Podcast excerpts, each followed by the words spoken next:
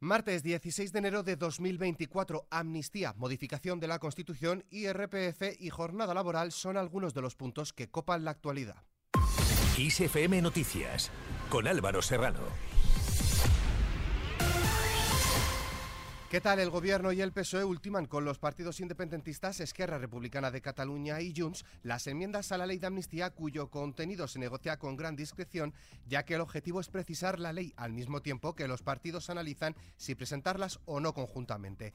El plazo para registrar enmiendas parciales a la proposición de ley orgánica de amnistía para la normalización institucional, política y social en Cataluña terminan oficialmente hoy martes a las 6 de la tarde y de momento ningún grupo parlamentario ha pedido prorrogar este plazo. Tenemos un acuerdo de, entendernos, de tratar de facilitar la gobernabilidad y de superar eh, bueno, pues una crisis territorial muy importante, pero lo tengo con eh, Junts per Cataluña, lo tengo con Esquerra Republicana y creo que cualquier esfuerzo que hagamos vinculado con la convivencia merece la pena. Mientras tanto, la portavoz de Esquerra Republicana de Cataluña, Raquel Sanz, ha exigido al presidente del gobierno, Pedro Sánchez, que se desmarque de las prácticas ilegales de la llamada Operación Cataluña y que vaya hasta el final para investigarlas y ha avanzado que los republicanos prevén pedir la comparecencia de Mariano Rajoy y los miembros de su gobierno en el Congreso.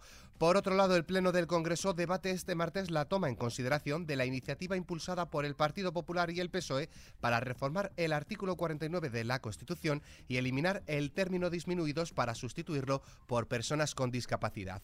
Para aprobar la que será la primera reforma social de la Carta Magna reclamada durante décadas por las entidades de la discapacidad, se requiere el apoyo de una mayoría de al menos tres quintos de la Cámara, que está garantizada por la representación de socialistas y populares, por lo que no se esperan sorpresas. Escuchamos al respecto al presidente del Partido Popular, Alberto Núñez Feijo. Y esta semana es muy importante, como decía, porque vamos a hacer una modificación extraordinaria, excepcional, de, insisto, de nuestra ley de leyes, que es la Constitución Española del 78. Vamos a reformar un artículo, el artículo 49 de la Constitución. ¿Por qué? Pues porque el término disminuido en un texto eh, legal es un término que no debe de figurar en él, porque tiene una cierta connotación despectiva, porque las personas con discapacidad merecéis que, eh, figurar conforme a lo correcto. Esto, Feijo ha deseado que el acuerdo alcanzado entre su partido y el PSOE para reformar la Constitución y eliminar el término disminuidos inspire otros acuerdos muy imprescindibles en la política española. Creo que un ejemplo como este, un ejemplo de consenso, pues puede inspirar otros ejemplos de consenso que son muy imprescindibles en la política española actual. Por su parte, la portavoz de Vox en el Congreso de los Diputados, Pepa Millán, ha avanzado que su partido se abstendrá en la votación de la reforma de dicho artículo propuesta conjuntamente por PSOE y PP, aunque asegura que comparte ese cambio de terminología que se propone para sustituir disminuidos por personas con discapacidad.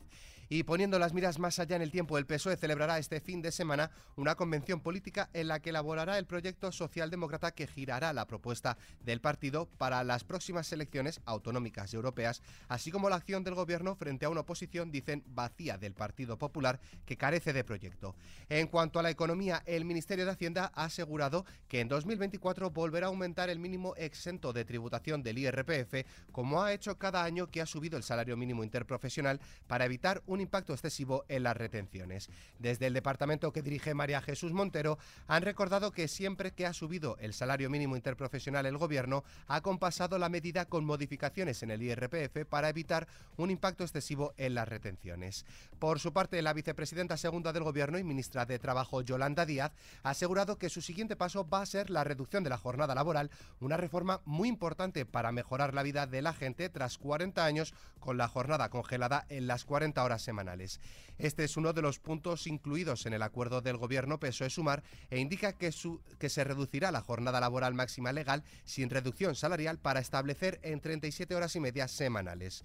Dijimos que una de las medidas claves de esta legislatura iba a ser la reducción de la jornada laboral sin reducción salarial, que iba a ser la legislatura del tiempo de vida y del tiempo de trabajo. Pues bien, este es el siguiente paso que vamos a dar y tiene que ver con mejorar también la vida de la gente, pero con mejorar la productividad. Uno de los graves problemas que tiene nuestro país tiene que ver con la productividad tenemos un diferencial negativo de seis puntos con Europa y una de las herramientas para mejorar esta situación también tiene que ver con tener jornadas mejores. Lo que vamos a hacer es convocar una mesa de diálogo social y después lo llevaremos al debate en el Congreso de los Diputados. Más asuntos. El Consejo de la Juventud presenta hoy martes la nueva edición del Observatorio de Emancipación con datos relativos al primer semestre de 2023. Un estudio que refleja el porcentaje de jóvenes españoles que han podido independizarse, una variable que ha ido en continuo descenso a partir de la pandemia y cada vez más lejos de la media europea. En clave internacional, el presidente del gobierno, Pedro Sánchez, ha deseado éxito al nuevo presidente de Guatemala, Bernardo Arevalo, en el fortalecimiento de la democracia y la justicia social en su país. Por otro lado, el presidente de Venezuela, Nicolás Maduro, se ha referido este lunes a su homólogo argentino, Javier Milei, como un error fatal de la historia de su país y de la América Latina debido a sus políticas económicas ultraliberales, especialmente por la reducción del peso del Estado. Mientras tanto, sindicatos de Argentina rechazan la denominada ley omnibus y ratifican su convocatoria al paro nacional del 24 de enero contra el gobierno del presidente del país al considerar que la declaración de emergencia y delegación de facultades legislativas en el Ejecutivo ponen en juego la institucionalidad del país. Más cosas, el ministro de Exteriores francés, Stéphane Sejon, ha asegurado este lunes durante su visita oficial a Varsovia que París apuesta por mantener el apoyo a Ucrania en su guerra contra Rusia, en línea con lo defendido por su homólogo polaco Radoslav Sikorski.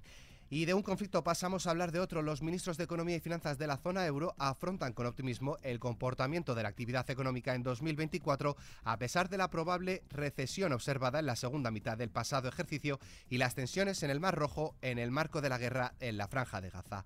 Terminamos echando un vistazo al tiempo. Durante la jornada se espera que continúen los cielos nubosos acompañados de precipitaciones en la península y Baleares, aunque serán de menor intensidad en el tercio este. En cuanto a las temperaturas, tampoco se esperan grandes cambios, salvo un ligero descenso en algunos puntos de la geografía. Con el parte meteorológico nos despedimos, pero la información continúa puntual en los boletines de XFM y como siempre ampliada aquí en nuestro podcast XFM Noticias. Con Susana León Garabatos en la realización, un saludo de Álvaro Serrano, que tengáis muy buen día.